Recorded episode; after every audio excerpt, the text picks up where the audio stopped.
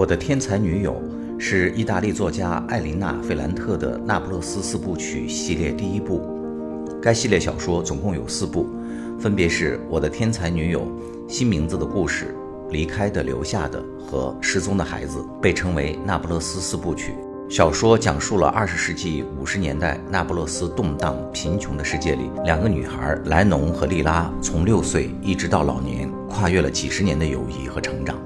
该系列全球销量千万册，被翻译成四十多种语言，广受读者喜爱。该系列小说被 HBO 拍成了连续剧，每集八集，对应一本小说。剧集一出即成爆款，每一集都是豆瓣九分以上的神级评分。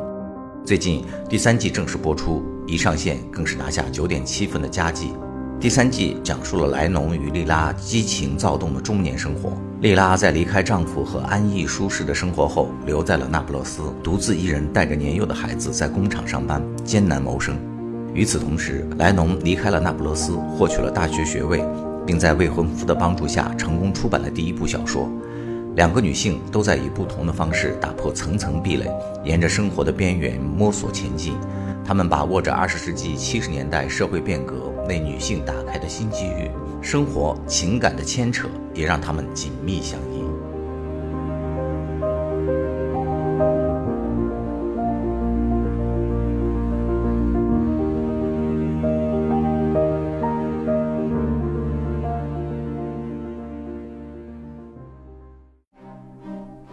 大家好，欢迎收听生活脱口秀节目《将进酒》，我是江山，有请我的天才女友搭档兔子。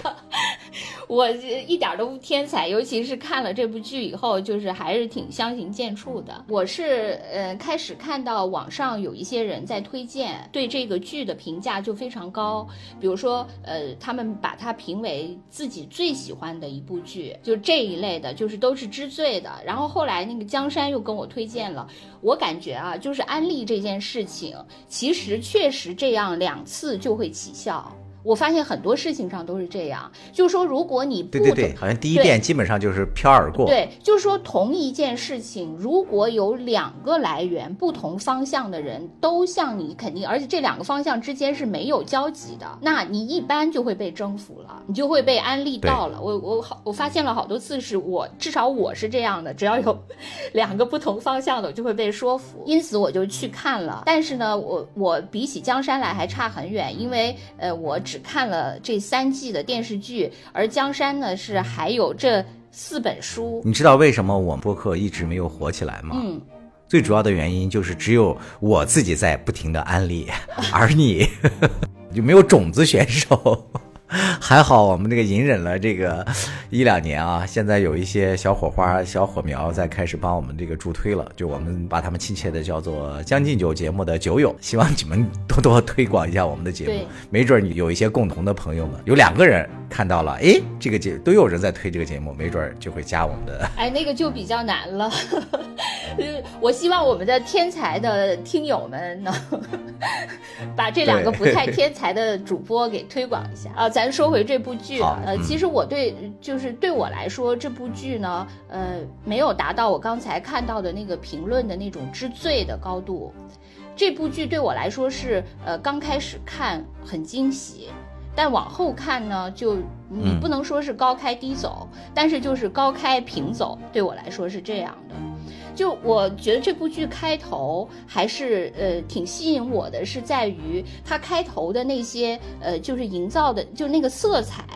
氛围就特别打动我，美术做的很好。对，就是他们在教室里啊，还有他们住的那个楼那些那个楼道里走廊了那些色彩，那些人物在那些光影下，嗯，那些我觉得是呃就挺挺有味道的。另外呢，我我觉得他们童年的这些戏。就是对我来说有一些共情，因为嗯，我觉得随着那个年龄渐长吧，其实你对很多童年的事情都已经忘了。其实你最早，我觉得人是这样的，就是我觉得我从童年到少年的时候，我就会把童年的一些直觉和灵感先忘掉。对，但是呢，日常的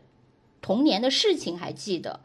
可是你随着你再由青年就到中年，都快到老年了以后，你可能就是连那些童年的事情也忘了。当时的那些直觉和灵感就更加虚无缥缈了。但是你看到这个剧以后呢，你会想起一些当年的往事和感觉，所以这个剧开始给我的感觉是挺不错的。嗯，但是第一季之后，就是第二季、第三季，他们就长大了嘛，就换了两个演员，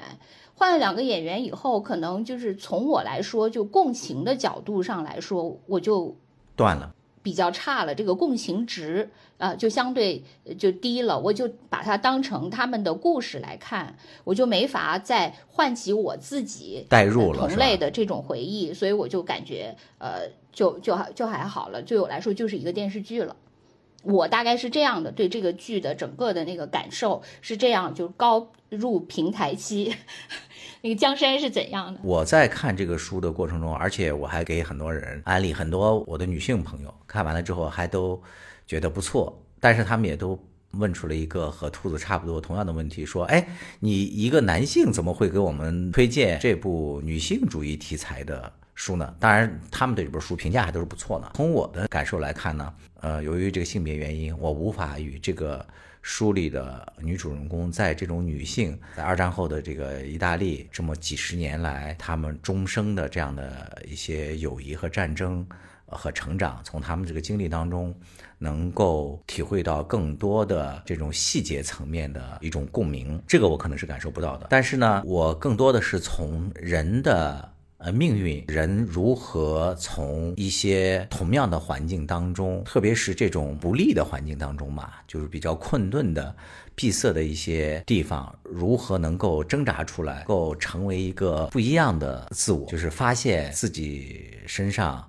最好或者说最有天赋的东西，坚持着、奋斗着，终其一生成为一个可能你小时候都没有意想到的人。我是从人生的这个角度吧。能够感受到一些不一样的东西。当然，被大家所赞扬的女性友谊，也是这个书的一个重要的、被大家所津津乐道的主题之一嘛。我也能有所感受。一方面是我也有一些所谓的这个红颜知己嘛，还真的就不是所谓的这个男女之情啊，就是纯粹的女性朋友。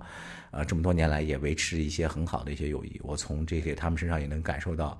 一些女性所特有的这些呃温暖啊呃友善啊，就是能够称其为光亮的吧，光明的吧，这样的一种东西，我是能感觉到的。虽然我是一名男性，还有一个就是把它泛化的话，仅仅是友谊。我觉得我在我的这个成长过程当中也收获了很多，呃，另外呢，以及呢，我也会想到我在成长过程当中遇到的一些非常出彩的一些人，当然他们不一定像这个女主人公。莉拉这样这么那个光彩夺目啊，但是他们可能，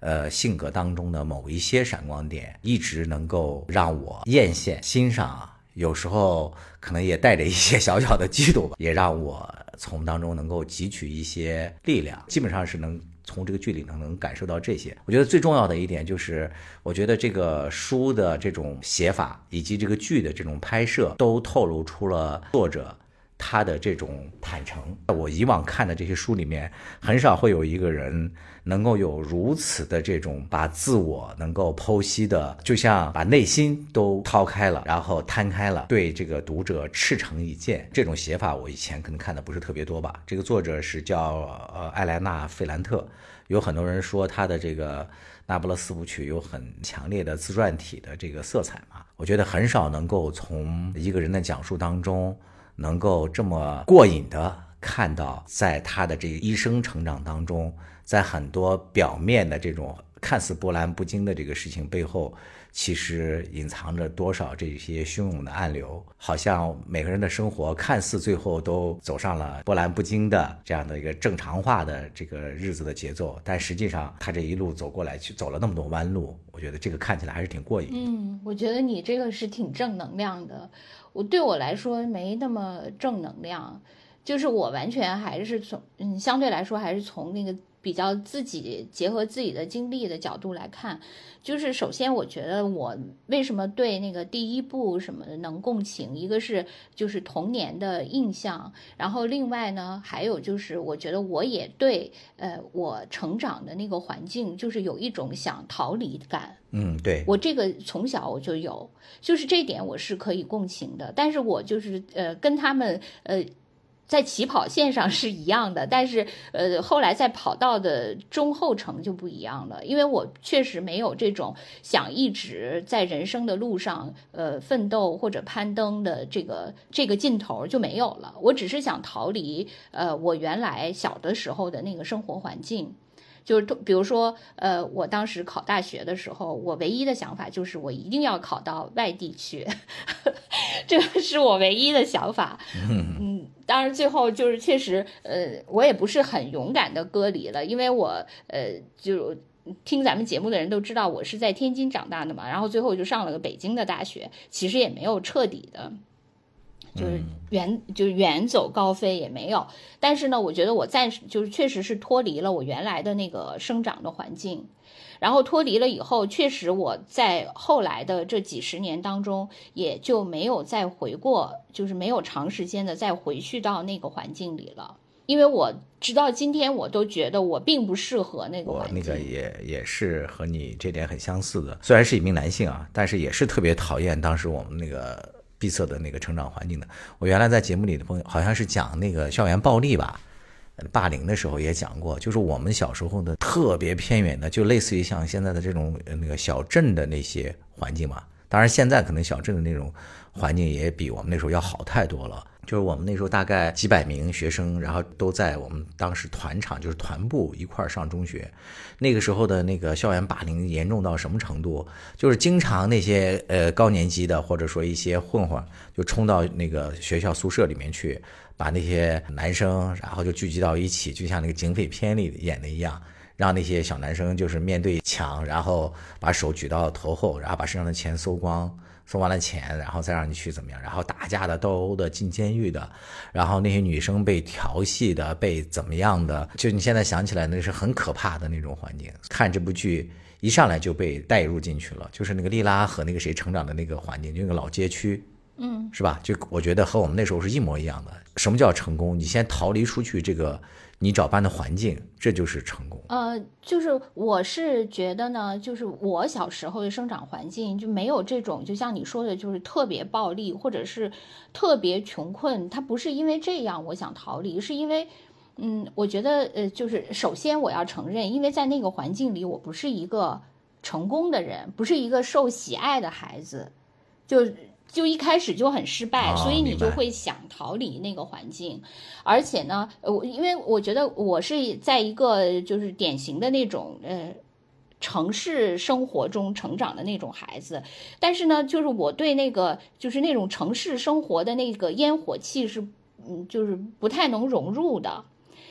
就是格格不入吧，有一点是那样，就不能在里面游刃有余。从小就不是一个那个能特别大家都特别喜欢喜爱的那那么一个小孩儿。然后另外呢，我还感到呢，就是嗯，可能我从小学习还不错吧。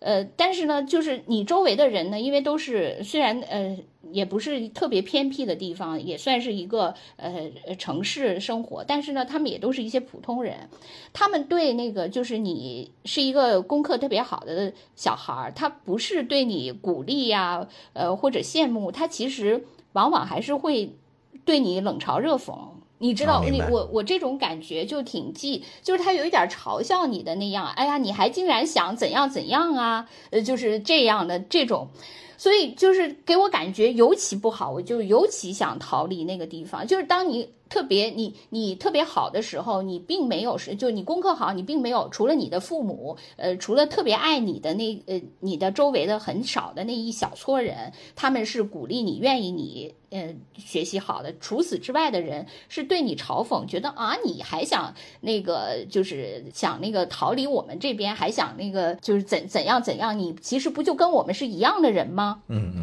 我觉得嗯就是从小受到这种暗示，我感觉嗯。就是挺不挺不爽的，这个是呃，就是我特别想逃离那些地方的一个动因。所以我看到他们那些，因为我没有遭受过像你说的，就是那些校园霸凌啊，就特别残忍的那个，我没有遭受过。我只是说，呃，因为我自己在那个环境里，就是有点。没法游刃有余，所以我开始就想逃开嘛。然后另外你说的这些暴力呀什么的，其实我觉得可能就是很多地方都有。就我记得我呃我上大学的时候教过一个呃就是美籍华人，这个人呢是一个呃就是中国台湾的一个富二代。呃，就是他爸爸原来是呃宝马汽车在台湾的总代理，他妈妈是那个中华航空的一个什么总经理秘书，就他们家就是属于那个富人家庭。然后他们当时可能呃台湾当年也挺流行呃就是移民美国的，然后他爸爸妈妈就移民美国了，然后他们呃兄弟姐妹几个都是在那个美国出生的啊，就是 A B C 对。他们就嗯就体会到了这个阶层的变动，就他爸妈在台湾就是属于很优渥的那个阶层，但到美国以后就开餐馆嘛，就特别特别辛苦。他妈妈就说他在美国一天干的工作比他在原来在台湾一年干的还要多。然后他呢，作为一个那个就是华人的孩子，嗯，我记得他当时跟我说，他说一个是那个不同种族的呃孩子就是会互相欺负，对。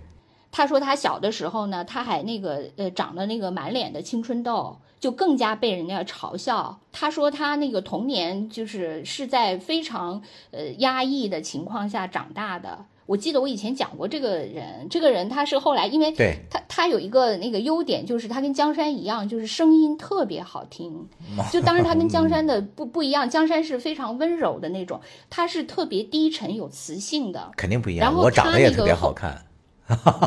对对对，他他长得一般，他长得也不如你啊。对，呃，就然后呢，他就是呃，他的老师就鼓励他去演讲嘛，然后最后他就就是开始表达自己，通过演讲。就当然，这个演讲这个模式确实也是一种美国模式嘛。对对，就是通过向众人来表表达自己嘛。然后他就通过这个，就是自己得到了一个那个重建内心的重建，而且他在那个演讲这条路上特别成功。我不是说过，他当年是整个加州的演讲冠军，得过这种那个比较高的荣誉。我认识他的时候，他就已经完成了自我的重建，算是已经比较那个。呃，均衡的一个人了，但是那些童年的，就像你说的那些霸凌，我觉得就像他那样的小孩，其实也是遭受过的。就是孩子就是很残忍。对，所以我就说这部剧为什么会那个受到这么多人的喜爱，可能就是大家在那个童年时候，大家内心都比较柔软嘛，看这个世界的时候都很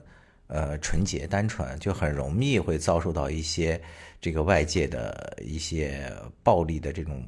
呃，影响和摧残，当然这种暴力的形式它是呃不一样，有的就是像我们那些那些所谓的硬暴，很粗野的、狂暴的，对身体的啊，那个心灵的，嗯，还有更多的一些，比如说人家软暴力、冷暴力这些，可能在那个童年的那个孩子感受到都是格外强烈的，所以可能大家在看这部剧的时候，从小孩演起，都从他们这个身上吧，就找到了一种代入感，非常想看到这两个。小姑娘怎么能通过两个人的这个互相扶持、奋斗着，能够走出这个街区，是吧？我觉得这个可能带了一个巨大的悬念吧。对，然后之前呢，在录节目之前，我跟江山对了一下，就是对人物的这两个主要人物的那个印象喜爱，我发现呢，我们还是有那个男女的不同。嗯，比如说，我觉得我看的大多数的，应该跟我一样的女性观众，可能都会比较带入这个莱农，就是这个主叙事的。这个人的角色，对，相对来说也比较能体呃体认或者共情到他的一些感受。反而从我来说，我是那个，因为我没有看过书，呃，我就是看那个电视剧，很直观的，我就是这个这个 Lila 这个这个人。我一直以为他是个印度人，我我甚至在做这期节目之前还去查了一下，是不是印度人和意大利人 在某种那个方面有一些关联。这个人怎么这么像印度人？我还以为你去查了那个演员呢。啊，演员那个资料特别少，我就没有没有特别认真的查。嗯，呃，印度人和伊朗人还有德国人，他们不是这三个国家人都号称是那个亚利安人吗？嗯，就是他们也其实看起来也有点不是很像，但是他们都号称是亚利安人，所以我就想，哎，是不是 意大利人和印度的的某些有一点像？当然，我也我也知道，就是很多那个南欧的那个女孩都是长得特别瘦瘦小的，就我们总认为好像西方的人都长得特别高大，但是那个南欧的那些相对有点地中海那周围的那些，包括法国人什么的，他们确实是呃有一些那个特别纤细的那些女孩，确实是，但是这个。这个女孩呢，首先，哎，我就人都是感性的动物，就是她的那个形象，就我。嗯，不是我的菜。嗯，然后呃，在这个过程中呢，就是因为可能我自己也没有遇到过这样的女友。我跟江山在呃对词儿的时候，江山还说说我的女呃某某某女友就是丽拉这样的。对，我说她是有一些丽拉的影子吧，就很聪明。对，但是实际上我呃我我觉得呃就是这个，我觉得就是呃怎么说呢？这个我觉得也不是男女的视角，还是说你对这个呃你你对这个人是不是真？真正的熟悉，嗯，对，就是比如说我跟我的闺蜜，就她认为是 Lila 的那个人，我是非常是呃那个了解她的，她恰恰不是，反而我另一个女友还有一点 Lila，但是却没被江山辨认出来。最后我说，就是他们就是两个莱农和一个 Lila。对对，我们三个有有一点这样的。对，就是因为他们，呃，我就是我要说，就是比对我的那个两个天才女友啊，嗯，就是我的两个那个天才女友，确实，呃，你如果是按照这个学习能力，就是跟 Lila 最开始展现的这个能力，那他们都不输嘛，因为他们都是属于从那个相对来说比较落后的地方、偏僻的省份。就能一下考到全国最好的大学，四线城市，那个肯定就就不用说了，那肯定是学习能力都超拔。这两个人在这方面都是这样的，但是我觉得从性格方面，可能反而不是这样的。其实我们三个人都不是他们那个，或者说我们两个来农都不是这个。女主角，因为这个里面我就说为什么不能共情，是因为这两个女主角都是终身在奋斗，但是我们三个闺蜜里面，其中有两个，两个包含我，都是属于缴械投降了，就是在那个顺流而下 啊，对，对生活就是顺势而为，没有想改变命运，对，就觉得哎算了，好累啊，就这样吧，只要是能呃。平平稳稳的把这一生赶紧过去就可以了，所以他们就是那种阶级跃迁啊，那那种欲望，我觉得我们是没有的。嗯，就我的天才女友里面这两个主人公，呃，有人说他们是一体两面嘛。呃，丽拉当然代表的是这个非常有天赋、有很好的直觉、行动的果决能力，然后有着这个火一般的热情的这么的一个女子，但是她缺少的是坚韧嘛，就一条道能够。呃，坚韧不拔，隐忍着能够走下去。恰恰他缺的这一点呢，就是在这个作者叙述的以我叙述的这个莱农身上，他具备了这一点。呃，所以这两个人呢，就是在这个一生当中，他们两个互相搀扶吧。呃，直到这个第四部这个小说完结，就是这个叫莱农的，他是完全完成了一个对自我的这种实现，甚至是超越。比较而言的话，他算是资质比较平庸的嘛。但是他在这个人生的这个漫长旅途当中，他从来没有放弃过奋斗，呃，寻找自我，呃，也就是刚才那个兔子说的，包括这个世俗的阶级跃升或什么，他都已经达成了。嗯。但是另外一个那个莉拉呢，上帝给了他特别好的这个条件，但是直到这个小说的最后的终结，他依然没有能够找到能够让自己自洽的这种方式吧，最后就只好。是彻底失踪了。呃，我我就是我又说回我自己的这个呃三个，就我们三个闺蜜，我感觉确实是，就是如果你从呃就跟这个剧里面的共鸣也是，比如说呃我们三个人以前呃确实还是挺紧密的，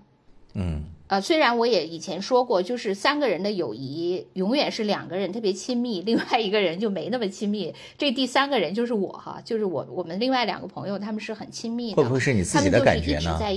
呃，不是我自己的感觉，确实是这样的。就是呃，就终终归没有等边三角形，就是你呃，我觉得很多人应该都有这个体验，就是如果是三个人的关系是没法等边的，一定是有两个是比较亲密的，另外一个是相对疏离的。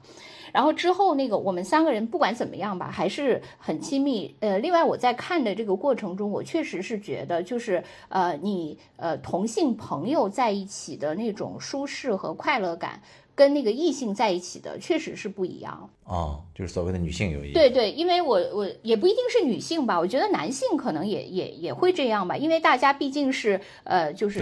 同性别，可能爱好啊，就是敏感程度啊，各各方面的都相对来说比较。另外也少了好多顾就我们大学的时，对我们大学的时候，当然就是经常在一起。然后后来刚开始工作的时候，我们可能会呃每个月呃不定期的会有一次聚会，然后每次聚会的时候，确确实实是非常高兴，就是很快乐、很幸福，就每次就我都觉得很尽兴，嗯。就那个时候，北京交通还很不便，我们三个人在三个地方，然后约一个大概什么终点见，然后每次都跋山涉水的过去，然后回来也要很漫长。但是呢，每次见面都特别特别尽兴，尽管很累，嗯。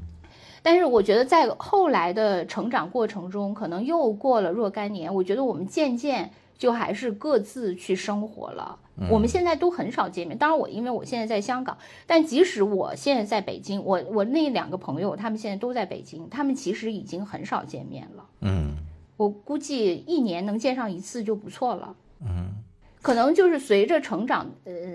越来越成长，大家可能更是在自己独立的个体里生活的。呃呃，跟大家猜测的不一样，他们俩并不是因为啊有家庭、孩子什么负累，这个两个人现在都是单身，但他们也都不嗯都。不怎么见面了，我觉得大家可能还是在那个独立的，在自己的生活里，这个跟那个就是距离，我觉得也是一样的。他们当然他们还是维持着一些精神上的关联，但是后来就就大家其实是各自成了一个独立的复合体，这个可能就是所谓传说中的成长吧。嗯。而且我觉得可能在这个呃这这些过程中，大家都变化了。就是一个是你开始以为呃呃他们是这样的，但是随着这几十年过去，他们其实是变化变出了都变出了自己的样子，跟当年已经不一样了。嗯，他们自己都自洽了，而不需要依靠别人了。是的，是的，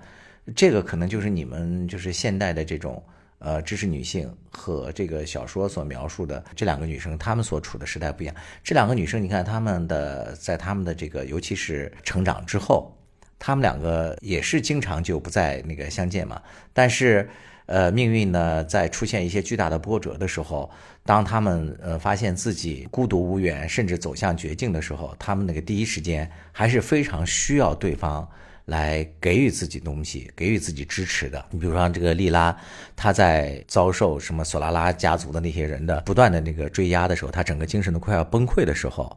她想到那个唯一能求援的还是这个莱农。然后莱农呢，在他自己呢结婚生女儿、财思枯竭、比较绝望的时候，他要挣扎着出来的时候，也是要靠莉拉给他刺激、给他灵感。这两个人缺少了谁都不能够。实现最终的这种对自我的这种完善和超越。我我要是我来说，我觉得就是你，当你遇到了什么，其实是去找你的呃闺蜜也好，或者什么密友也好，其实是一种必然的选择。嗯，因为你肯定不可能找你的父母。嗯，因为尤其是在现在迭代这么迅速的这这么一个大环境下，很多东西。他们已经不能理解了。哎，你是你会不会觉得，就是那个时代的女性，她们所遭遇的这种社会困境，给她们的压力会更多、更大一些呢？就在现在这个社会，或者说在我们这个国家，这些女性里面，可能遇到的没有这么多让她们这么这么困难的问题。其实。哎，我我我对那个，因为我你你也这就是收听我们节目多的人，肯定都比较了解。就是我对那个性别问题，呃，从来都没有就把它当成一个特别重要的事情。我觉得性别问题肯定是一个问题，但是它不是一个呃压倒一切的问题。所以我对女性主义啊这些话题都特别就没有什么特别深刻的体会。嗯，我觉得他们的主要还是贫穷带来的吧。对，是。可能跟那个男女啊、平等啊什么这些问题，可能相对来说，嗯，尤其是在这个剧里，其实也没有那么，你也不能说一点儿也没有，就因为比如说女那个呃女性就是那个呃。因为她必须得肩负生孩子这件事情，这个是一个生理的上面的决定的，所以呢，她可能在家庭当中，她就变成了抚养那个。如果她被一个男性玩弄了，最后她要承担这个怀孕和生孩子这个结果。但是具体到，我觉得就是这两个呃女主人公，她们其实还是因为她们的。在一个那个比较贫困的阶层，他如何来脱离他这个阶层，而不是说他的性别上的压抑？那你比如说，你就拿丽拉他们家，他们家是鞋匠，他哥不也是鞋匠吗？如果按照那个所谓的重男轻女，那他哥应该，他爸应该一直让他哥哥读书，然后让他在那儿做鞋，并不是啊，他们一家都在那儿做鞋。呃，就有人说那个莱农他们家是因为他爸，就有人分析嘛，是因为他爸爸是那个政府机关的那个门房嘛。对。所以他爸爸呢，就会比那个鞋匠呢，就是有一些见识，因为他爸爸就是属于我没吃过猪肉，还没见过猪跑嘛，我知道那个体面人是怎样生活的，因此我要让我的女儿就是也做一个体面人嘛。确实是决，就是你看到的东西决定了你的高度。没错，这个特别。我小的时候，嗯，对，因为我我记得我小的时候的那个理想，就是很小很小，就上小学之前的理想。是当一个售票员，我记得特别清楚。因为你喜欢那票根是吗？不是，是因为我当时所见过的，我目之所及的，除了我爸妈、我周围的邻居以外，我见过的唯一的不一样的人就是售票员。就是当我还是一个学龄前，我没有见过。就我妈妈带我去坐公共汽车，哦，我知道售票员那个给我买了一张票什么这样。这是我的世界，就只见过这么一点东西。我我和你有点类似，就是我大概上小学二三年级的时候，我的那个最大的理想，长大了以后是要成为一个穿西装的人。你知道为什么？就是就是有一年暑假，我们在那个家里的院子里玩，然后突然我们那个隔壁家那个大哥哥，他是上高中了嘛，他的那个班主任来家访。然后他的班主任穿了那个西装，你知道吧？打着领带，特别的正式。我突然觉得，天哪，怎么还有这样的人？我我也许下了一个愿望，我长大了要穿西装。是吧？所以就是说，你的那个你目之所及，就决定了你的眼界嘛。对。因此，那个就是说，丽娜和莱农的父母不同，他们的眼界就决定了他们女儿未来的前途嘛，是吧？我觉得这个可能还是因为这些阶级和见识决定的，而不是什么男男女不平等啊决定的。是的，我我是觉得这个里面的驱动力是是这个。就其实我真的一直不明白，就是为什么就呃。凡事就就是要先把这个女就都归为这个女性问题呢？对，就是他其实很多事情，他不是有很多原因吗？对，其实你看，就是他的这个对《那不勒斯四部曲》里面，我觉得好像被困在那个老城区的，可能男性也同样的很悲惨。是吧，并不是说只是女性，是吧？对，你看那些男那些男性里面，你看，比如说他们长辈里面，从他小时候开始懂事儿的时候，被暗杀的，然后被什么那个监禁的，大家好像都生活在一团乌烟瘴气的这个老街区里面，没有谁是幸福的，不分男女，不分老少。嗯，你如果单独只把这个女性拎出来，好像也对。另外，我我觉得就是，如果说从异性同性的角度，我觉得呃解释可以，但是从一定要说女性主义，女性怎么怎么。怎么样？哎，我其实我倒觉得没什么。那你比如说，你说到这个剧里，那那个你当然可以说什么，就是呃，她这个丽拉的丈夫对她不好，然后那个怎么样怎么样，就把她当成一个那个什么商业上的利益的工具等等。呃，怎样？你可以从这个解读。但是你说她她后来就是她不是那个又跟那个有一个叫恩佐是吧？对，恩佐。他后来搞计算机的那个是啊，其实他也不爱那个人。然后呢，那个就至少开始是不不怎么爱他嘛，然后那个人呢无怨无悔的跟着他。那如果是反过来的话，那我又假如说恩佐是一个女的，那我也可以说，你看多么不平等，对，他就是屈从于那个一个男性，呃，完全不争取自己平等的权利。这这些解读有什么意义呢？其实我就觉得这，反正在我看来，这嗯性别是一个问题，但不是一个呃就是。压倒一切的最主要矛盾，不是第一问题。对我，我是这么觉得。嗯，另外，我确实觉得就是，呃，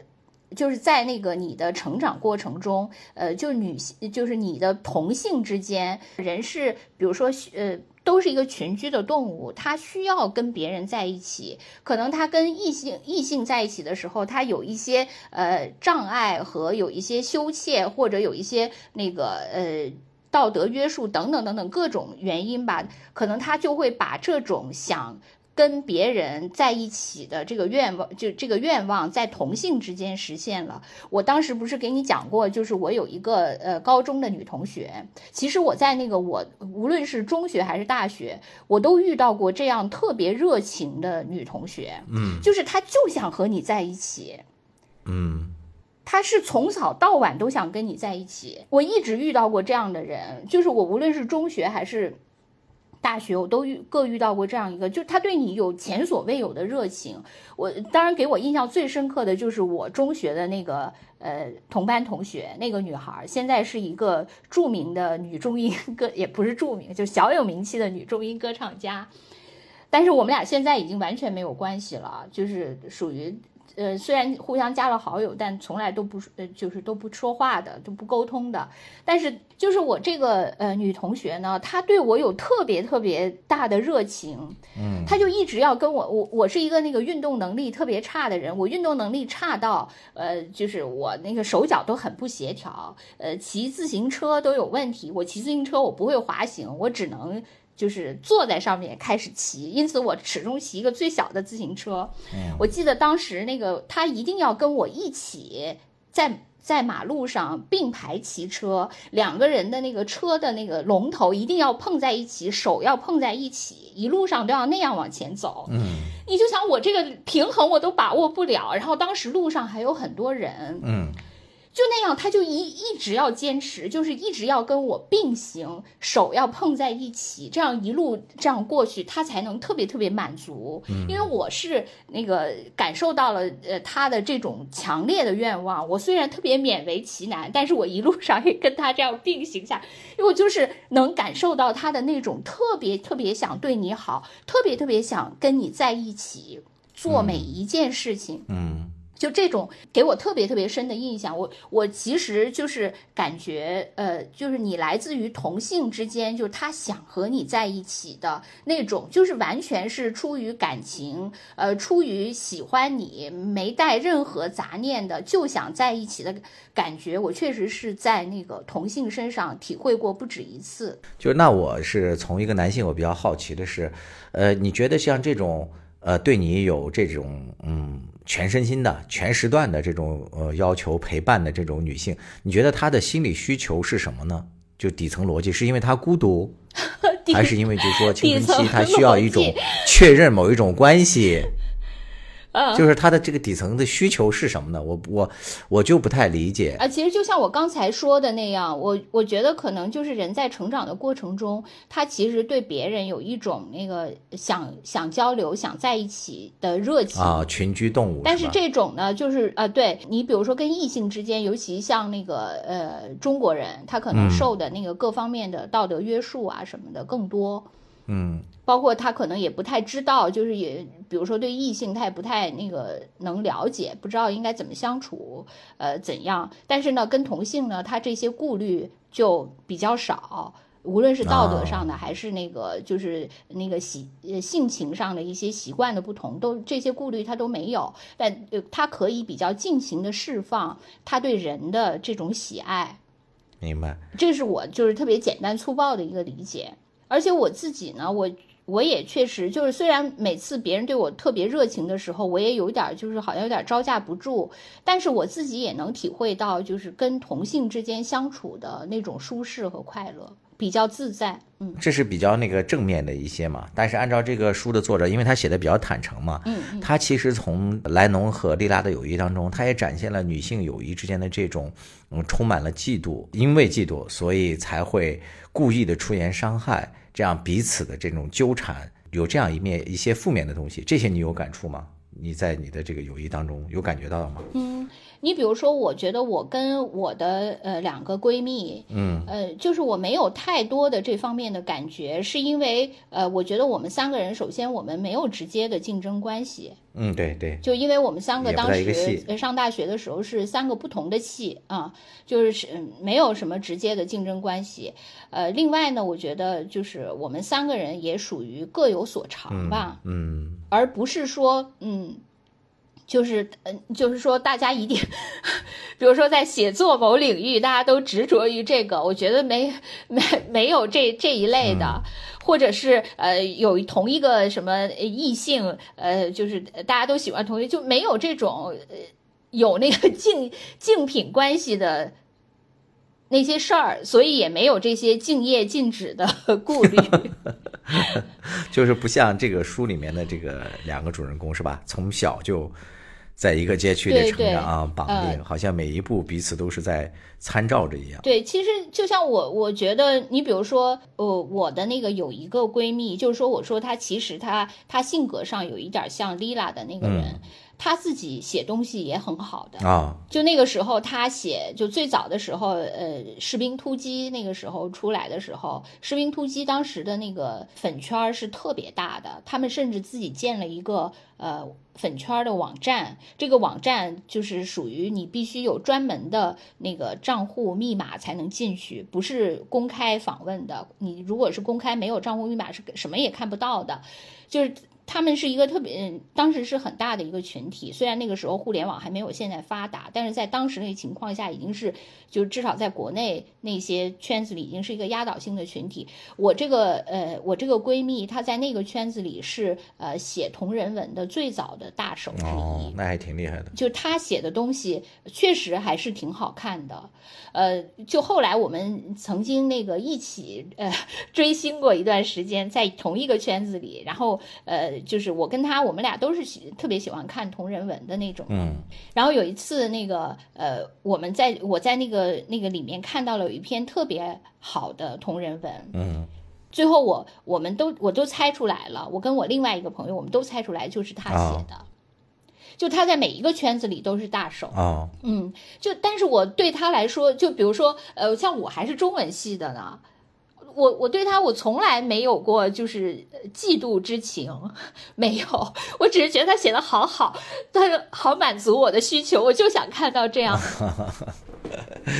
就是因为我没想涉足这个领域吧，那我只能是说，就是你知道，我看这个呃剧的时候，我就是想，虽然我的我小的时候，呃，就是我跟我那个呃堂妹啊什么的，我们有时候也说说，哎呀，咱们这个呃大家族将来咱们一定要写一本书，把这些故事都记下来。当时也就是曾经小的时候也发过这种宏愿，但是呢，就是又是我呃开始说的，随着岁月的流失，我这个这个想法和欲望渐渐早就泯灭了，就没有这种冲动了。嗯对，所以我也从来就没有想过，就是一定要靠那个把自己的人生写下来，呃，把自己的感触记下来，才是我这个人生一定要达到的一个目标。但是在这个书里，它这个就是一个贯穿始终的那么一个那个冲动嘛。他从小就是开始写最、呃开始写类似于什么蓝精灵这类的蓝仙女之类的那个，有点像小童话故事似似的。从小妇人那个，他们就开始要立志做女作家，然后他们的这些这个理想就是贯穿了他们的一生，虽然是以不同的方式吧，但是因为我就没有这个，嗯。所以就没有。我你说的这些呃嫉妒啊什么的，我觉得我我还好吧，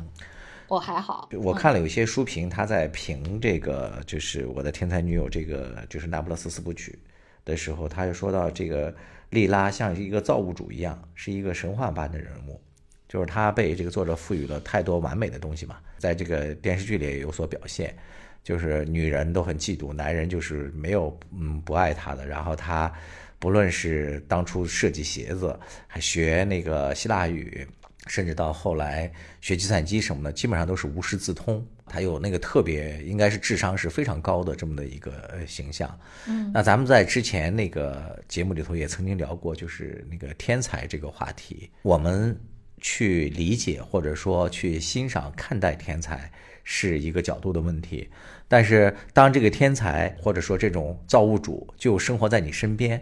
那就是另外一个问题，就是因为他就会像一个呃巨大的高山一样，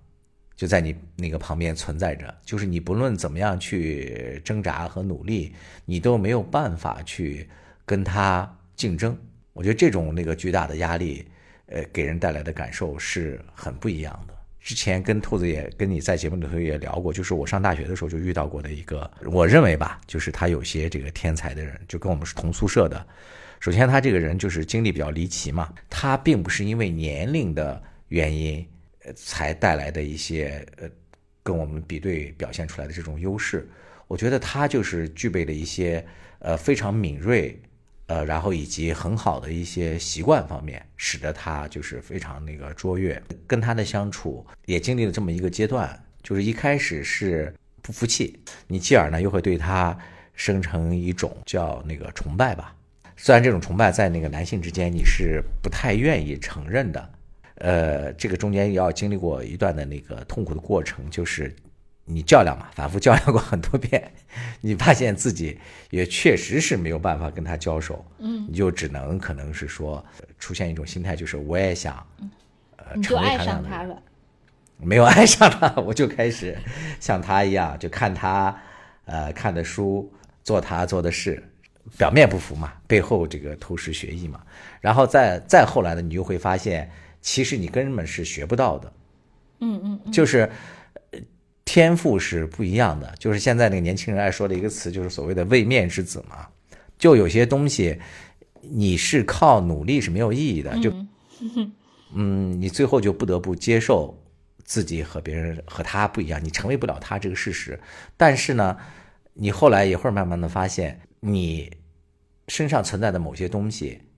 然后你坚持下来了之后，慢慢的你也能够在别人眼里吧，所谓的。有一定的天才的一面的吧，这样的一一个人。对，其实呃，我那个因为之前我也听了呃，在小宇宙上听了好多播客嘛，就是呃，他们有人谈我的天才女友这个，然后有些人就由此来想到自己的一些女友，就比较像 Lila。我我感觉女性的呃那个播播客的那些呃。博主他们其实都是带入的，都是莱农嘛。对。然后他们就说，他们也有像 Lila 这样的特别出色的女友，然后就会他们嗯遇到什么事情的时候就会想啊，那那我这个女友如果是她，她会去怎样做？然后以此在砥砺自己。但实际上，嗯，就是可能我觉得我就是没他们那么，我觉得有两点啊，就是第一点就是就像你刚才说的，其实大家呢，嗯。当然，确实有高下，呃，但是呢，每个人也各有所长，或者说，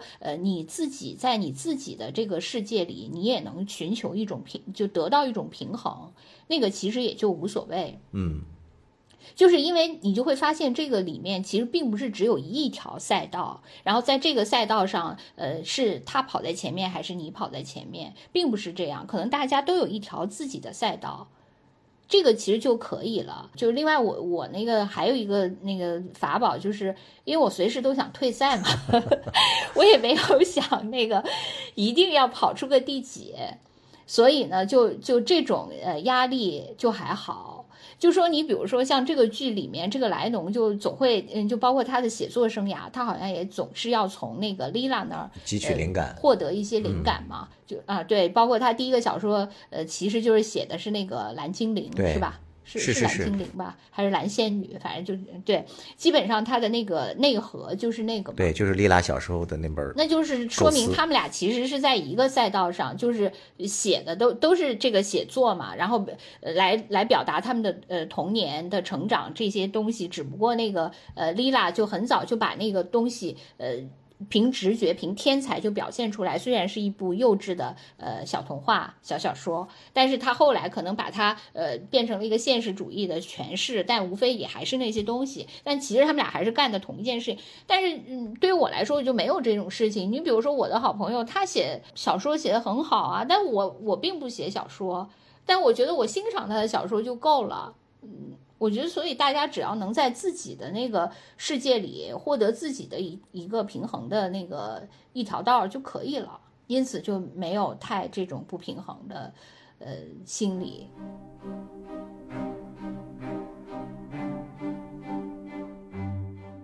你看，比如说在这个剧里的这个剧情安排，也有比较那个狗血的这一部分嘛。你比如说这个他们两个喜欢的这个男生也是同一个，嗯嗯。就是他们在 这个剧里面描述这两个女性，从他们那个成长环境中遭遇的这个男性，基本上没有几个靠谱的，是唯一一个这个看似这个比较温情，有点符合他们心目中温文尔雅的这种形象的，就是这个叫尼诺吧。实际上最后证明也是一个伪君子嘛，只不过是比其他的人的形式更加温和，谈吐更加知性一些而已。但本质上可能比那些人反而更那个自私。他们两个先后都。爱上了这个人，并且都和这个人在一起过，那像这种共同的感情，最后也没有伤害到他们的友谊。我觉得这一点还挺，这个是从我我从一个男性的角度不太能够理解的。哎，因为他们俩不是最后都和这个 Nino 决裂了吗？就是 如果不决裂，就不用。如果不决裂，而且首先是，其实你你不，嗯其实也不是的，就是最开始的时候，就是他们在海滩度假的时候。实际上，这个这个女主，这个莱农还是没错。他说他也他也希望希望那个谁死掉嘛，跟他女朋友是，对啊，他他其实还是嗯很不舒服的嘛。那后来他跟这个呃，就是这个女主后来又离婚，跟这个人在一起的时候，那个丽娜跟那这个人已经是过去式了嘛。对。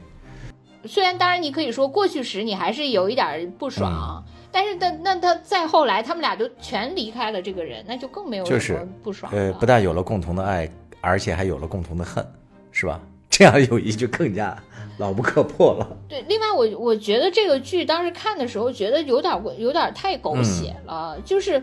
他狗血在那个，就是他们这里面的这些人啊，就是嗯，虽然他开头人物很多，很多人都分不清什么这家这个姐这个哥这个弟弟这个妹妹什么的。对，最后你就发现他们就是各种那个组合，是的，就全配上，反正就是这几个男的女的就都配了一遍嘛，就这样就觉得这个就有点有点挺狗血，有点那些那个美剧的那些那其他的那些影子了。啊。对，就是还有一个那个情节，我当时看的时候就百思不得其解的，就是那个呃丽拉和那个尼诺两个人去私会的时候，那天晚上，然后那个莱农。不就也把自己交给了尼诺的爸爸，就是那个中年猥琐男嘛，就勾引他的那个。我当时看的时候，我都觉得完全不能理解。我后来还看到有一篇那个解读这个的一个文章，他就说，实际上莱农他一直是对那个莉拉充满了各种的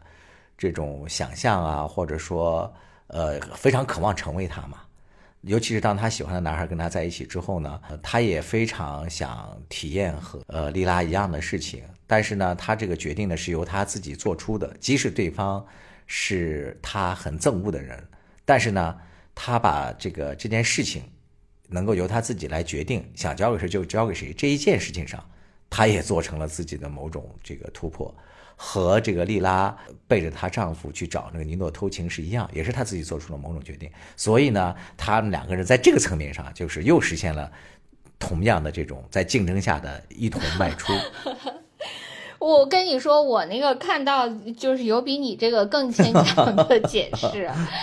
就比如说，就都是关于这一幕的解释嘛，就更牵强解释版，他就是说说那个，因为那个丽拉，呃，不是丽拉，就是这个莱农，他在第一，呃，就是这第一次的时候，他就已就是这个女，就是所谓的女性视角的解释嘛，他就那个已经获得了，就是在这个男女的这个性问题上，他就已经是一个主导者了。他就把男性当成工具，就是当成呃他那个获得这个呃性体验的一个工具而已。从那个第一刻，呃自此以后，他就实现了性 自由，那个自主。对对对对，还有这种解释。我觉得这个太牵强了。我我确实因为这个后期，他显然这个莱农跟他那个丈夫彼得罗啊，还跟其他男性，他都并没有完全自主啊。是，所以嘛，这个就是一个那个相对来说比较女性主义的那种解释嘛。呃，我。我觉得这一幕呢，其实还是一个呃复杂的原因嘛，就是说，首先那个他们俩确实，呃，就是出现，呃呃，就她跟她这个呃闺蜜之间有某种竞争关系。就是你有男朋友了，就是在开始交男朋友的时候不就是这样吗？你有男朋友了，我也得有男朋友。呃，你有性体验，我也必须得有性体验，是吧？就是我觉得是有这种呃，就是竞争性的这种原因在里面。呃，另外呢，就是呃，他还有一种就是呃，对那个。因为他本没被他儿子看上，所以呢，他也要在其他一个欣赏他的男性那个地方，就是获得一种呃自我肯定。就是其实呃，这个人呃，还是一直追求。另外呢，他可能隐隐的，你也可以把它解释成一种报复，对就是对那个呃，就是那个呃，他们共同的这个男神的一个报复。那我就是和你最讨厌的你爸爸。没错。我觉得究其本质，她当时做这些事的时候还是一个小姑娘，是吧？十几岁，她的这些举动并没有这个后期的这些，呃，剧评家里所赋予她的那么多复杂呀，这些什么甚至神圣啊这些崇高的意义，我觉得并没有啊。对，是肯定是没有嘛，这个不就是一个那个阐释学的事件嘛，就肯定是这样。就是我我的意思就是，他当时是出于应该是出于种种复杂的呃多重的。原因去做了这么一步。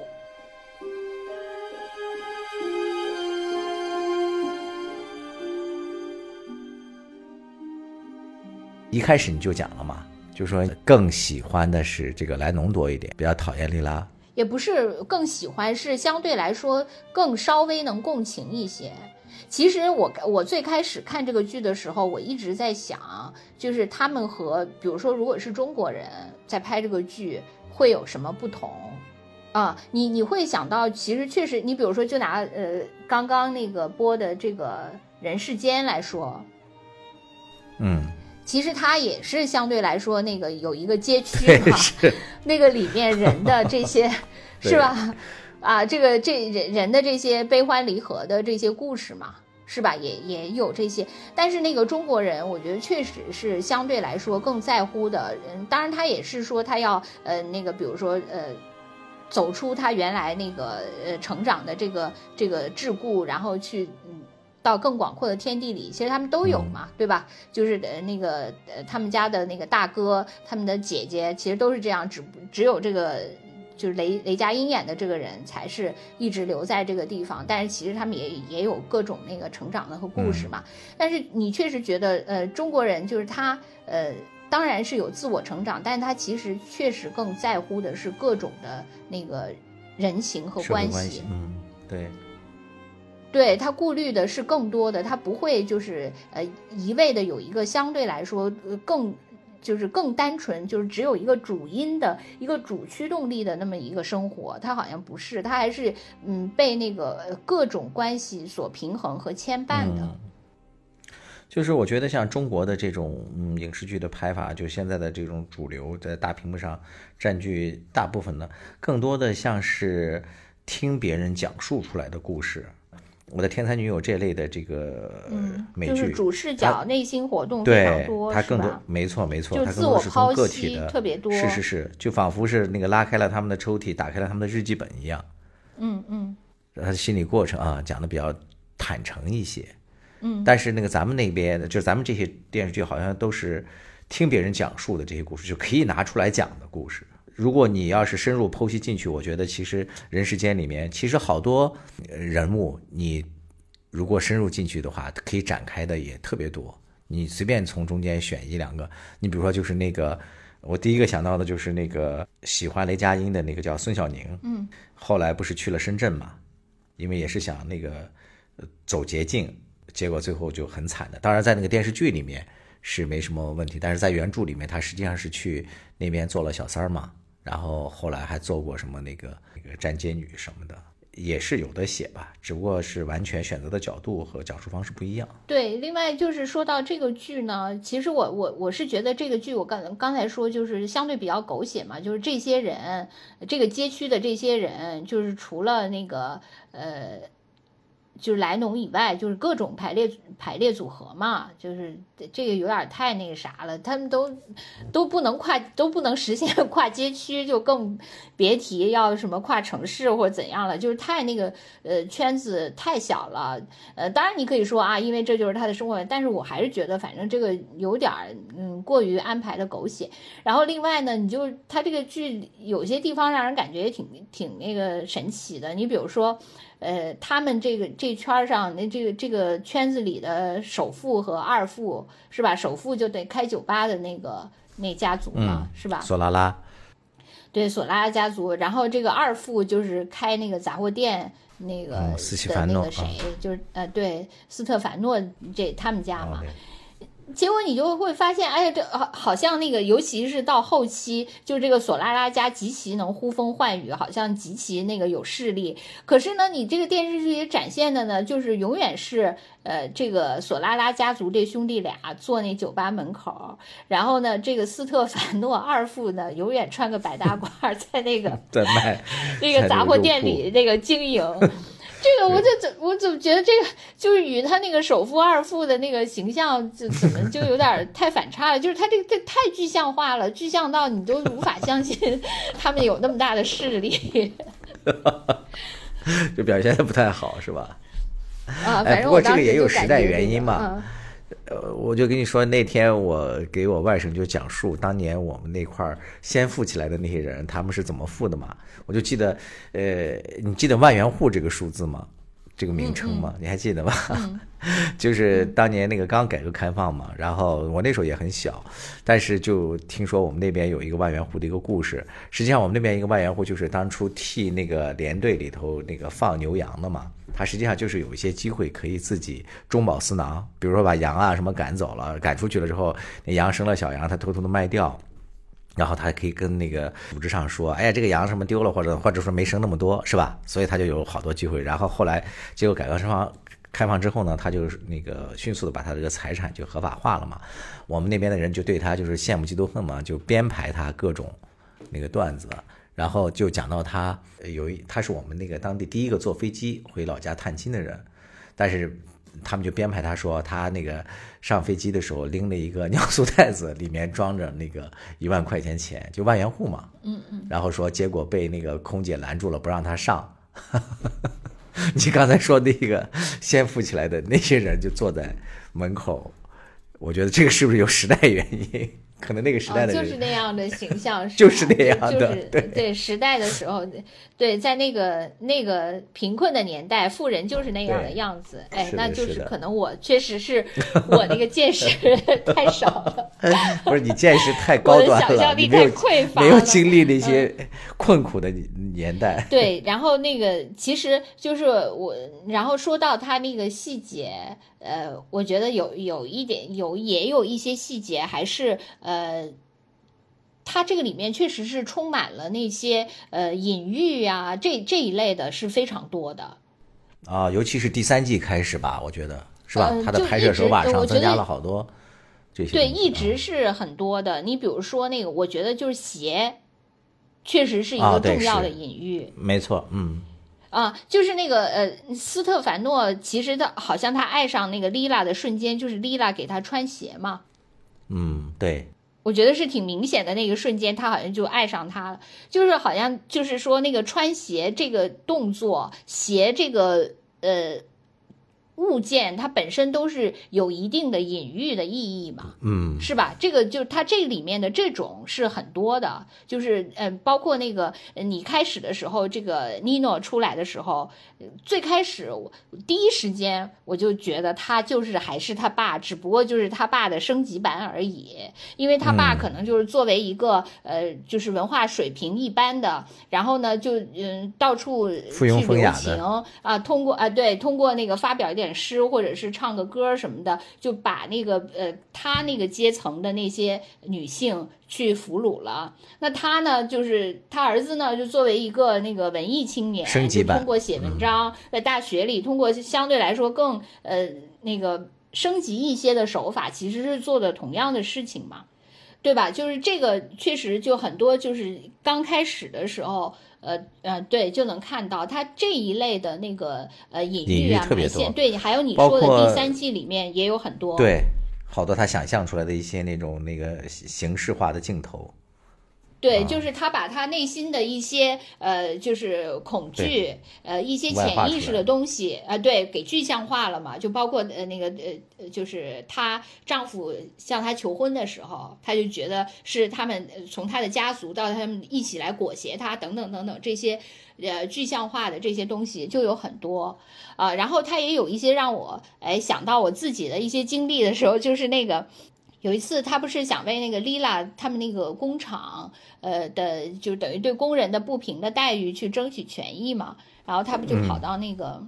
嗯，那个报社去，然后还等着别人采访他。然后人家说我们根本没时间，你就自己坐那儿写吧。自己写。然后他不就坐那儿？对对对，他就自己开始写了，在那儿。我就想起了我有一次，我不知道我可能是不是在医生的那一集里，我曾经讲过，就是我去看牙，在那个北京的三零幺，然后看完牙，那个我觉得那个医生是个年轻，其实真的确实。就是有的时候年轻的医生反而挺好的。如果这个年轻的医生他技术不错，同时呢他还有对那个职业的热情，呃，他自己又是一个比较负责的人，其实有时候年轻医生也挺不错的。那次我在三零幺就遇到了那么一个年轻的牙医，然后当时我特别感谢他，因为他就很就是呃手法非常娴熟，非常快就帮我解决了牙的问题。然后我就一直在感谢他。结果他一个女那个女同事，另一个女医生就跟他说，就跟我说说你那么感。谢他，你就给他写一封表扬信呗。啊，然后我说啊，行啊，我以为要让我回家写呢。然后他迅速就递给了我一张 A 四纸，说你现在就写吧。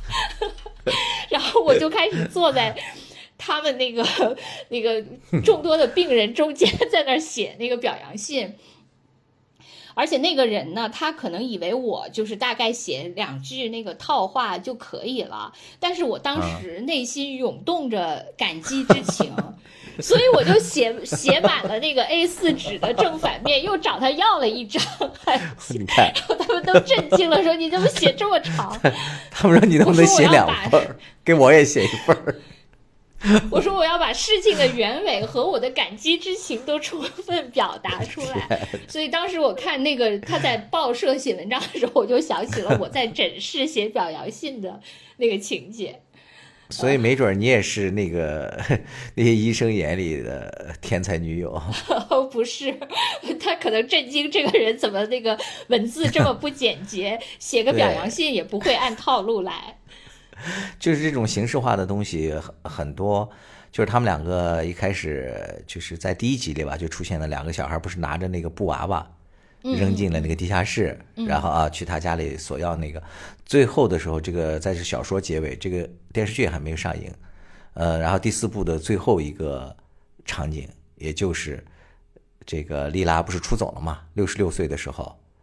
他离开了他那个儿子，就是出走之后，这个莱农就一直在等着他。然后最后一幕就是他收到了莉拉给他寄来的这两个娃娃。哦，好像据说这个呃，这个娃娃还跟那个呃阿方索有点关系啊？为什么？就是我我听有人剧透是说，呃，说那个就是当时他们两个把那个娃娃丢进了那个地下室以后，不是去找了一圈没找到，然后他们就去找那个斯特凡诺他爸，就当时他们镇上的恶霸那个二副去去要娃娃嘛？要娃娃的时候，那个他爸爸不是给了他们钱吗？啊，是。然后他们买了那个小妇人。对，呃，他爸爸呢，可能当时就是为了，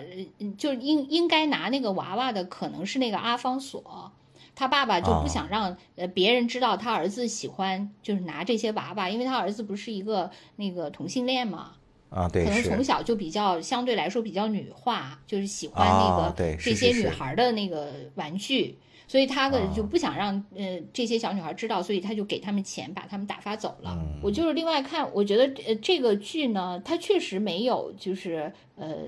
特别极端的。你比如说 Lila 在这个里面也不是一个就是绝对正面的一个角色。然后，因为这个呃，这个主角呢，他因为总是就是好像呃很想追随丽拉，很就是有有所自卑等等等。但实际上，那个丽拉不也说你是我的天才？就是他们俩互相视为嘛。就是互相视为对方是自己天才的闺蜜嘛，就没有说呃，就是那个丽拉就是一个纯粹的，就是各方面都特别优秀的。因为这个里面也说了很多，就包括他们小的时候一起去看海，那个丽拉发动的，实际上里面也呃暗藏了丽拉的很多小心思嘛。嗯。对，是吧？就是这一些，包括他后来其实，呃，就把那个丽拉描描述的无比勇敢，其实肯定他有些环节也不是那么勇敢的，是吧？呃，有时候你也不得不向那个生活屈从。然后那个他们镇镇上的那个其他的那些人物呢，确确实实也没有就是极呃极恶的，呃或者极善的都没有，就是每个人都有其不幸和其可恨之处。嗯。是吧？就是呃，包括她丈夫啊，呃，什么那个丽拉的那个呃妈妈，莱农的妈妈，什么这些，我觉得都都还是算是呃没有太脸谱化，都挺呃生动的这些人，这些我觉得还是可以。就是在那些，因为我听了很多解读，我觉得如果是过分的把他们就是嗯嗯当成某些是正面的，某些是恶势力的，呃，确实没必要。这个也嗯，因为你。把每一个人物都塑造的，他有其合理性，呃，其实才是一个相对来说成功作品的一个要件嘛。嗯，呃，我在看这个剧的时候，我觉得就是莱农身上的某些影子，确实也能够让我共情，在于他性格当中的某些特点，我觉得我能体会到。比如说，就是那个第三季里面，他好像终于顿悟了。他在这个友谊里面，相对的时候一直比较处于弱势地位，就是他为什么一直感觉自己离不开这个丽拉？他在第三集他就意识到了，说他其实一直是想变成一个什么人，就是这个变成是因为对自己的不自信，然后对自己的不满足，还有一种是因为。他非常担心这个莉拉要成为一个什么样的他成不了的人，所以他一直在苦苦的追赶，以呃担心别人要成为什么，而你成为不了那个人的这种方式，你是不能成为最好的自己的。所以在第三季里面，他有一段他就描述了这个嘛，他就说：“我终于明白了这一点。”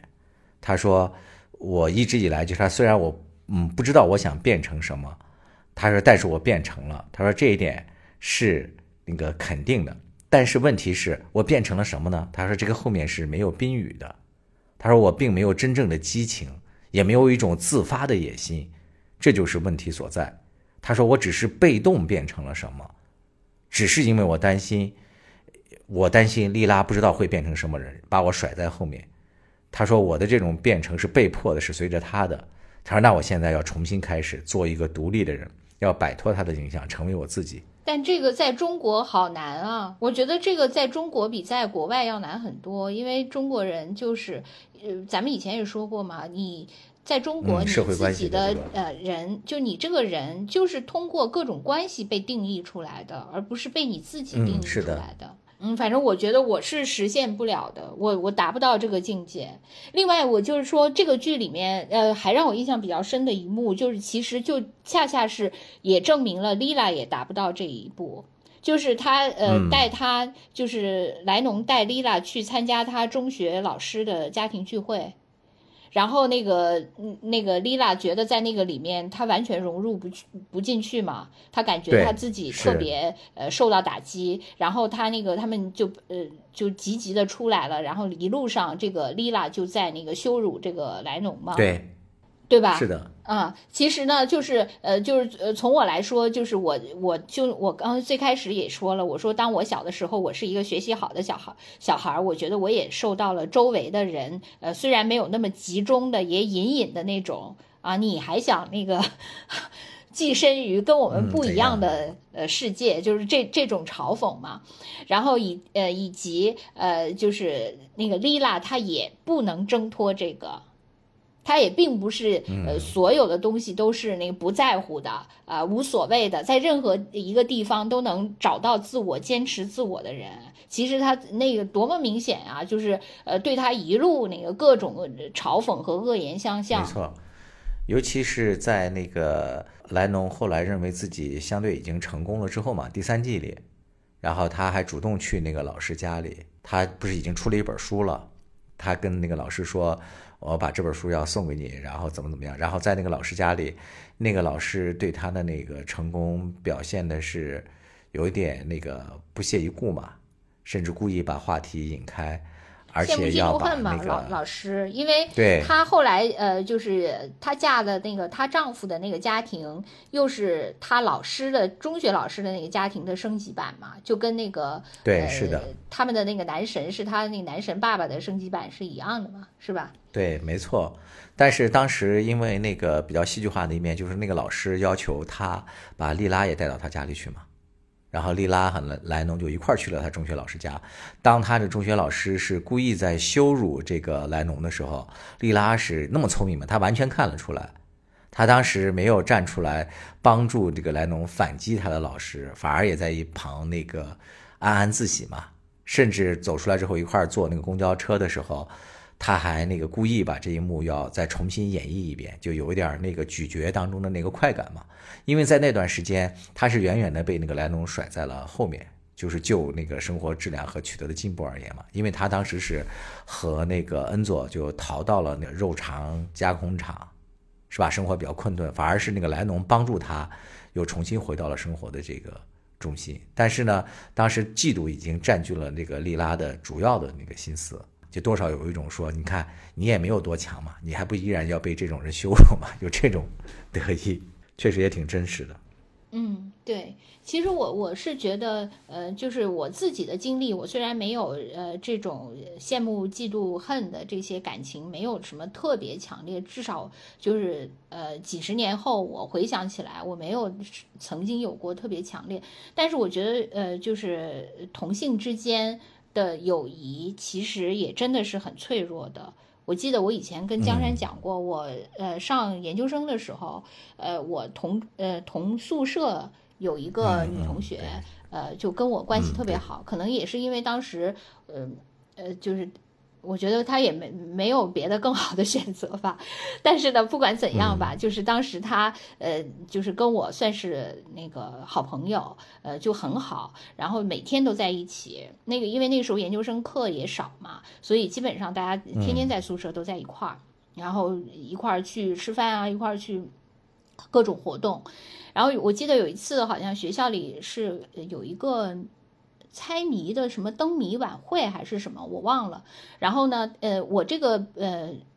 宿舍的这个室友呢，他特别擅长猜灯谜，就是平时我们猜谜的时候，他总是先猜到了那个人，所以他呢就特别高兴的就拉着我去，呃，这个这个晚会。然后去了以后呢，在那个晚会上呢，我正好特别特别巧的就遇到了我一个小学时候的师姐。就是因为那个时候，呃，他比我大概可能高个呃一年级还是两年级，我有点记不清了。但是没想到他当时也在北大，并且他已经北大毕业，在留在学校当老师了。然后我就在那个啊晚会上正好巧遇了我大概十几年前的认识的一个师姐，所以当时我在这个啊灯谜晚会上就遇到了这个师姐，就特别惊喜。然后我就去那个，他见到我也很惊喜，所以我们俩就开始就在那儿叙旧，很激动。然后我这个呃室友呢，他就特别着急的要拉着我去猜谜，然后我就跟他说：“我说我遇到了我的这个呃老朋友，所以我要先跟他，你你自己去吧，我我要先跟他。”就就是这么一个，其实在我看来，就是已经过去了很多年了。在我看来，我至今也不能明白我当时到底怎么伤害他了。就自此以后，我们俩的那个关系就进入到几乎不说话的阶段，因为他当时就非常气愤，觉得我深深的伤害了他和辜负了他。对，就是自此以后，我们俩就就是由那个呃非常好的关系，就变成了形同陌路。嗯。而且就是在那个一直到毕业，呃，我们还在一个宿舍，我都能感受到他对我的那个呃排斥和敌意，就很多小的事情上的敌意，我都能感感觉得到。嗯，然后后来那个我们毕业了以后，大概过了呃五年吧，有一次学校聚会。然后那个很多人都从各个地方回来了，回来了以后，那个呃，我那天也去了。其实自此从那那是我好像后来唯一参加过的一次呃大学的聚会，自此以后我再也没有参加过。然后去了以后呢，我记得那个就是也见到了好多同学，然后我也见到了他。当时我们正好是在路上，就是属于狭路相逢，嗯，相互交换了一下眼神，我就知道他对我的恨意依然存在。啊，然后我们就什么也没说，就擦肩而过了。就是我至今也不能，呃就是想不明白，就是，呃，就是我当年的呃所作所为，怎么就如此的伤害了他，就是让他就不能谅解我这么多年。因为我当时也跟他解释了，我说因为那是我的一个师姐，好多年没见面了，见面特别惊喜，我肯定不可能我就跟他呃 say hello 一下，然后我就继续跟他去猜谜，不不太可能嘛，对不对？对，但他可能就是，呃，当时已经把我，就是在我这个室友心目中，我已经是跟他的最亲密的关系，因此我不能因为任何人而把他放在第二位，嗯其实哪怕是暂时。我觉得，其实如果让我我只能现在这样解释对，如果让我现在来解释的话，我就觉得，其实，在那个现实生活当中，就有好多被大家盛赞的一些东西，其实都是没有那么美好的。不论是什么圣洁的什么爱情啊，还有什么无私的亲情啊，什么，或者说也有这样的东西存在，但是还有更多的东西是伪装成这个样子的，他并不是真正的。你说你们俩最开始他对你特别好，他对你的那种好是真的是出于一种欣赏的友谊吗？我觉得也不一定是，可能是为了一种占有，或者说为了一种呃炫耀。你看他为什么一定要拉着你去看他最擅长的灯谜呢？是无非是 把你当成是一个为他鼓掌、为他那个什么的这样的一个一个啥一个那个大学里面说那个呃最美的这个女孩，往往身边都有一个特别丑的一个 闺蜜，作用就是用来啊，那我就是那个特别丑的闺蜜你蜜。至少是在猜谜那个上面 比较啊，对我这个陪衬人怎么没有对没有忠于职守是吧？对啊，你没有忠于职守。我跟你说，就是呃我看了这个《我的天才女友》，其实我有几次还冲动的想，嗯呃，我要不要呃加这个人的微信？因为我跟他在同一个群里嘛，我们大学有群嘛，我们系的群。然后我还想，我要不要加他那个微信，然后问问他为什么？当年为什么那么生我的气？我我真的我几次都想，但最后我还是没有嘛。哎，我就想啊，算了吧，我我这些对我也没有意义了。我觉得我对一切都不执着了。我对曾经以前想写我们什么家族的小说这些 童年的宏愿我都放弃了，这些我就不再那个追。但确实，我中间有几次我都想，我要不要去问问？嗯，你你为他再重办一场 那个猜谜大会，让他以绝对的 断层式高分夺冠，所有的镁光灯都给他，你们就绝对和解了。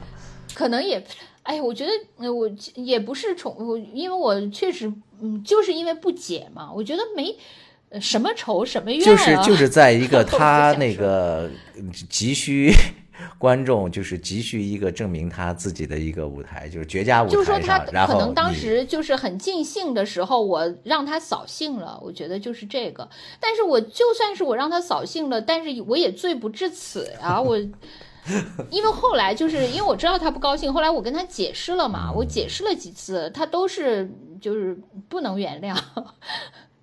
所以我就是说，呃，就是很多友谊吧，嗯，有的时候真的也挺脆弱的。我当年想起来这个事情的时候是很不舒服的，对，确实，但是随着那个时间的流逝，已经没那么不舒服了。只是我的天才女友又让我想起了这段事。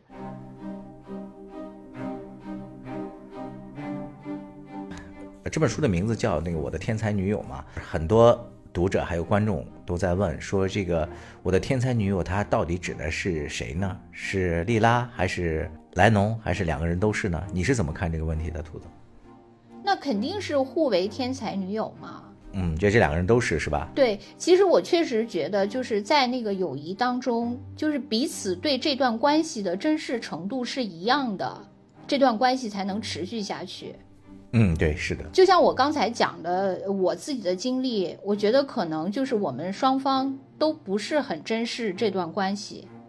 所以我我们我想求得呃，就是我的室友的原谅，但是呢，他认为我我的伤害程度已经大于了我们之间那微薄稀薄的友谊，所以我们就结束了。他可能甚至对我的那个恨远远大于了当时对我的爱，就是在我们后来的那个 时间里，我逐步的感受到这些。但是我和我另外两个闺蜜，呃。江山也都认识，其实我们从大学开始一直到现在，我觉得也有算几十年的友谊了吧。虽然没有这个剧里的这两个呃女主时间那么长，嗯，都是特别聪特别聪明的高智商的女性，嗯，和兔子但是我觉得就是在这个我们这几十年的关系当中，其实也纷纷都发生了一些不愉快。呃，我跟他们俩，呃，他们俩其中跟我们 另外俩，就是各种可能曾经都有，有一些是我见证过的，有一些是我没见证过的。呃，我刚才也说，其实我们现在可能各自都呃没有像以前会定期约会在一起，然后都是各自独立的生活。呃，但是不管怎么样，我觉得我们在那个曾经发生过不愉快的那些过程，呃，都很快。原谅了对方，都很快想修复这段友谊，都很快会后悔。那你们是怎么表现呢？是怎么修复呢？有人主动的去致歉？说清，呃，不同的，呃，就是我们三个人，他因为每三个人的性格不是很一样，就是某两个，呃，性格，比如说一强一弱，他可能是，呃，就是大家就默默的，最后就像什么也没发生就和好了。但如果两个人相对都比较感性的话，可能就是我我跟我另一个朋友，我们俩发生冲突以后，然后他就迅速向我道歉了，然后我们俩就抱头痛哭。啊，对，因为他可能就是不同的那个关系之间会发生呃不同的那个和好模式吧。就不管怎么样，其实那个包括就是呃呃，我我也经常跟江山说嘛，我说我嗯，其实我不能面对我失去这些友谊。我跟你说过好多次是吧？我觉得就比如说有什么呃发生了什么其他的情况，呃，因那个我我有可能会伤害到他们的事情，我绝对不愿意做。对，因为我觉得对我来说，我勒令兔子在我和他们两个中间 选边站的时候，兔子迅速给我掏了底牌，我是不可能。对，其其实我 我我是觉得我可能也不是说，呃，就呃也我最爱说的一句话就是都是复杂的嘛。就是说，首先我肯定是不愿意呃背叛这个，就是他们跟他们的感情这么多年，这个是肯定的。其实我自己也常常问自己，我为什么这么这么不愿意？其实我确确实实是因为我不愿意，呃，背叛我自己过去的几十年。就是如果我因此就，比如说我因此就就选择了江山，呃，背叛了他们，这个其实是我对我自己过去几十年的一个否定，而不是我对他我跟他们之间的关系的一种否定。啊，明白。嗯，我理解你的意思，所以我不能接受我先我先我先解释一下，这兔子说的都是假设啊，因为我跟他那两个朋友也是不错的关系，并不是真的让他做那个什么角色。然后其次，我是想说的是，兔子你这一点就和那个莉拉很像啊，你并不是莱农啊。那个莉拉在这个戏里面，她始终最担心的就是一个词，就是界限消失嘛。她始终觉得她是一个。呃，没有过去，不知道过去为何物的这样的一个人，就是在他出生之前的东西是什么，他对此不屑一顾。但是同时呢，他也是深深的恐惧，他特别，所以他就经常会感觉到自己要消失，他拼命的要抓住一切他能够抓住到的东西，所以他就要靠这个莱农不断的去替他创造一些什么事，他自己实现不了的一些，等于说他只是有想法、有激情、有直觉。但是他要靠这个莱农替他去把这些东西做实嘛？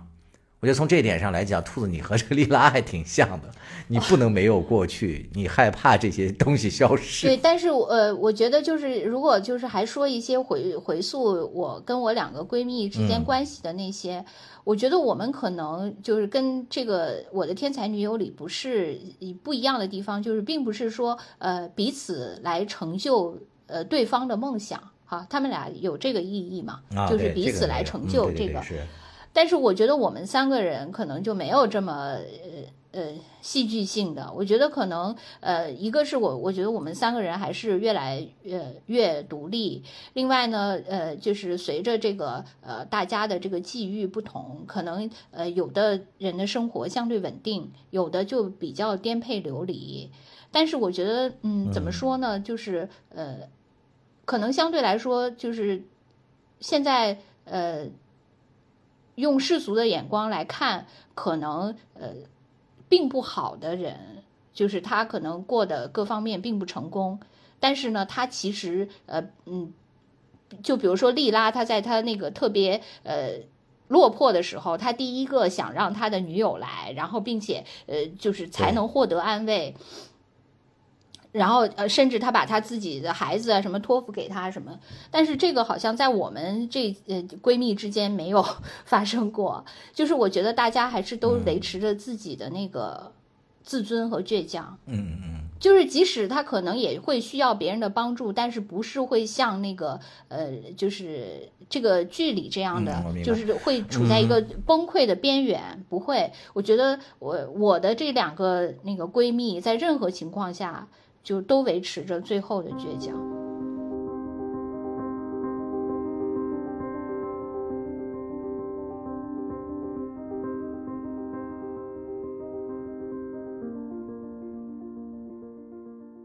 呃，我其实之前我刚才说在小宇宙上听了很多播客来说这个我的天才女友，但是呢，我一直没有听到就是所谓的一个异性的视角来看这个这部剧，所以特别想听听 江山同学作为一个百分之百男性。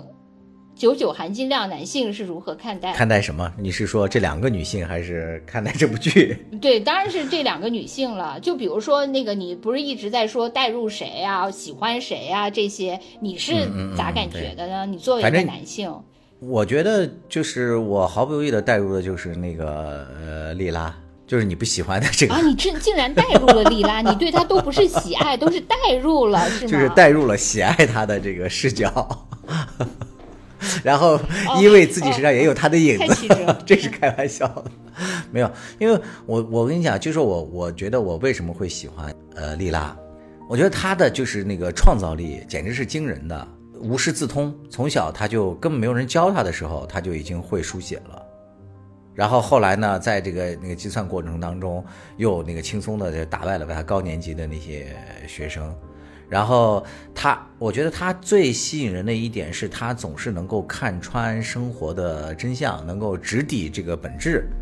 我觉得这点是具备了这个睿智的眼光，然后是连男性都不如的。就大部分男性嘛都没有他的这种嗯聪明的眼光，还有这种头脑。我觉得这个嗯，我很容易被这种强势的，或者说呃燃烧着这个炽热的这个 有着这个生命力的这种女性吸哎，引。是不是这样？就是我来那个呃分析一下，就是如果说呃她是一个同性，这么聪明，这么天才，你就会感到威胁、嫉妒；但是如果她是一个异性，你就会感到欣赏。哎，真的是，哎，我觉得真的是。你刚才在说的时候，哦我脑子里迅速就回想了一下，真的是这样。哎哎，你知道吗？就是咱们上中学的时候，我不知道你们那边怎么样，反正在我们那些比较偏远的、落后的一些地方，呃，基本上每个年级里吧，都有一个所谓的呃年级的叫吉花，就这种女孩儿。就是在当地那个破败的那些学校里面，然后那些落后的环境里面，就一骑绝尘，就是学习又好，各方面又好，然后又很聪明。我们班里就有这样一个女生，就这个女孩就是非常聪明。后来你知道我们那个同学，中学同学在聚会，他们做那个花名册，然后还登录那个大家的什么工作那个联系那个什么，然后她 因为后来去美国读了一个博士后嘛。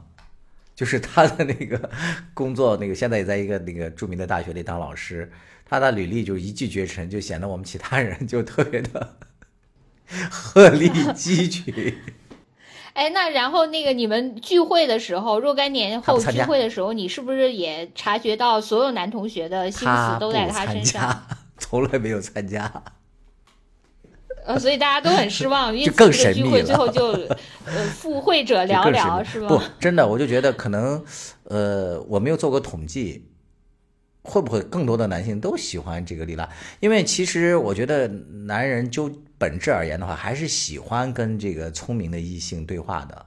因为呃，大部分的女性可能。呃，尤其是影视剧里表现出来的那个女性嘛，好像总是呃会把自己不自觉的固定在对这个所谓的情感需求会更强烈一些，好像很少会具备能够理性的或者说在具备了一些不说同等高度吧，就是能够深入的和男性做一些这个交流的这种角色，我觉得还是比较少。然后这个其中有那原来你是。嗯，你是隐藏在人群中的米凯莱啊？这么说，索拉拉家的那个恶霸是吗？对呀，那个不就是吗？其实我因为一般来说，就是是不是很多男性他呃还是嗯喜欢比较。就比如说，呃，这个特别聪明的一个女孩儿，呃，她可以做朋友，呃，做知己，但是她还是不愿意跟他组成家庭，因为组成家庭的话，呃，她可能还是喜欢一个就是所谓的比较温顺的，啊，对，相对也嗯比较能 那个干活、操持家务的这样的一个，是嗯。难道你不是这样吗？就是你宁愿就是搞个女神回家，然后由你来那个服侍她，是这样的。是我们互相服侍好吗？你不要把我们男女性对立起来。啊 啊 啊！对，不是，我就觉得这个呃，嗯，第三季里头有一幕，我觉得一下子就那个说服了我，就是这个谁有多聪明。就当时他的那个伴侣，就是那个恩佐，不是在自学那个计算机嘛？然后他可能相对而言学的比较吃力，然后那个丽拉就过来，就很形象的。一下子就解释了，都不但是给恩佐解释通了，对，把我都给说通了。我原来也也不明白零一二进制是啥意思，他就拿了个门关上是零，敞开是一，这就是开关。我们用这一系列能够把这一切东西怎么给自动的什么控制化呀，什么芯片啊那些，哇，我觉得好聪明啊，李拉。嗯。你看，你看，这个确实就是就是带有这个喜爱滤镜。其实我 当时看这个的时候，我觉得这个这个好拙劣呀，我一点不觉得形象。是吧？我觉得特别生动。哎，这真的是这个性别差异。对，因为咱俩带的是不同的滤镜嘛。因为你带的是喜爱的滤镜，我带的是不喜爱滤镜。因为我觉得莱农在我看来，其实确实是除了坚韧，然后。呃，忍耐力强，我觉得其他就是资质很平庸嘛。我觉得他是属于谁都可以成为的人，但是利拉这种东西属于是，我觉得他才算是位面之子，就是先天他就带着。就像咱们原来节目里头也聊过嘛，然后后来有些评论，我觉得是我很同意的。他说，呃，学霸和天才中间是有着这个天堑的，嗯，就是你通过努力可以成为学霸，但是像这个天才。就是他的智商，还有直觉，还有敏锐，在很多方面的具备的这种天赋是不可超越的。我非常坚信这一点。当然，那个从这个影视剧的最后这个作品来讲的话，呃，成功的相对而言应该是莱农嘛，因为他是坚持嘛，然后对不断的完成这个自己对自我的超越，然后那个莉拉的。结局还是哦，就是总而言之，你还是愿意，你对就是这种聪明的异性的欣赏，就是不止于只是欣赏，就是喜爱，是吧？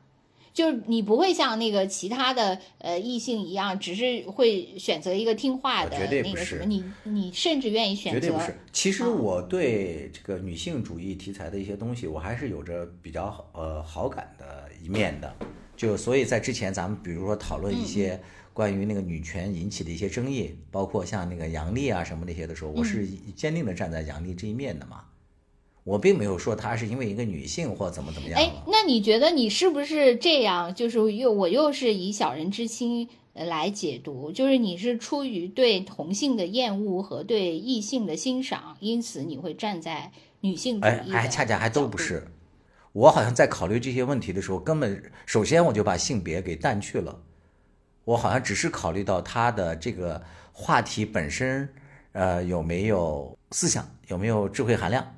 有没有趣，从这么几个角度来考虑。我不太考虑他是男是女说这个话。那你不就背离了人家那个，女性主义所 那个号召，所那个鼓与呼的东西嘛，人家鼓与呼的就是这个性别的问题。你说我没从这角度，但是我赞赏。就是我懂女性主义，呃鼓与呼的这个背景，但是呢，我又高，我也完了，把自己拔太高了。但是我也能看到了他们只呼只呼唤这种理论的不足，我也明白他们在这种特定历史环境下。呼吁的意义，我觉得可能是呃呃，你就太高了。我就是再拉回一点，我觉得还可能是跟你呃的，就是人生的际遇有关。因为呃，你有两个姐姐嘛，她们都对你非常好，非常好。是的，是的。然后包括呃，对呃，就是包括你呃，后来在那个人生中遇到的各种女性，呃，大多数也都是比较温柔的相待的。啊，对，所以我觉得，呃，可能因为女性留给你的大多数印象还是，呃，就是温柔的，呃，聪明的，呃，就是能跟你那个心有灵犀的，所以我觉得你还是以总体上是一个对女性怀有那个很大善意的一个人。然后另外呢，就是可能由于还是你的成长环境，你可能也看到了，就是很多呃。在那个处于社会底层的那些呃女孩儿，她们其实呃很悲惨的一些那个命运嘛啊，对，所以你可能就是又对他们抱有同情，呃，就是凡此种种，因此你就会站在这边，是吧？是的，是的。可能还是以跟每个人的，就说明你还是在一个比较呃相对来说那。